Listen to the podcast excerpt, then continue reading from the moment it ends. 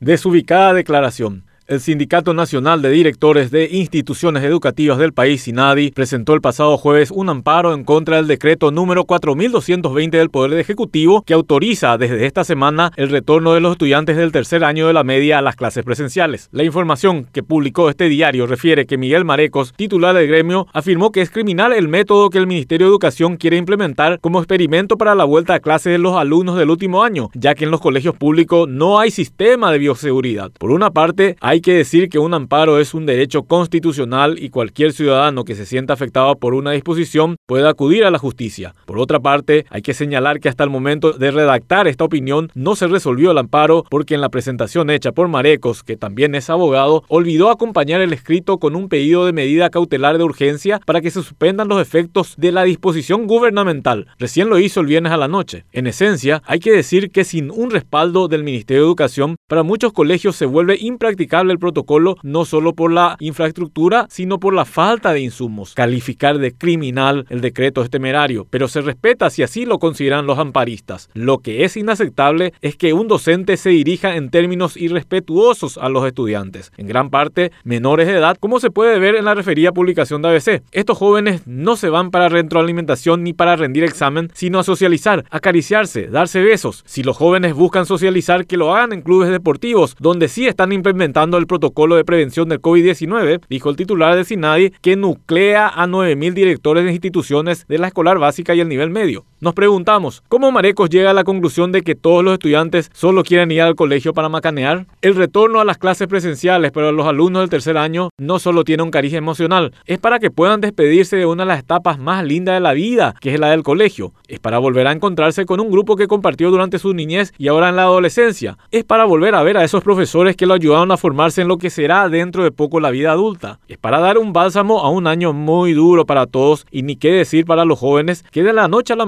mañana dejaron de socializar. Es para recibir las últimas orientaciones presenciales antes de ingresar a la universidad. A esto debemos sumarle que para los colegios que asuman esta propuesta será una experiencia para la vuelta a clases en el año 2021. Los docentes tienen derecho a oponerse a la vuelta de las clases presenciales, pero no de insultar a los alumnos. Los términos groseros con los que Mareco se dirigió hacia los estudiantes lo descalifican como docente. Preocupa escuchar expresiones como la de este líder gremial que esperemos sean solo suyas. Ya mucho pasaron los estudiantes para tener que venir a soportar soportar expresiones de bajo nivel y prejuiciosas que no condicen con las de un formador de niños y adolescentes.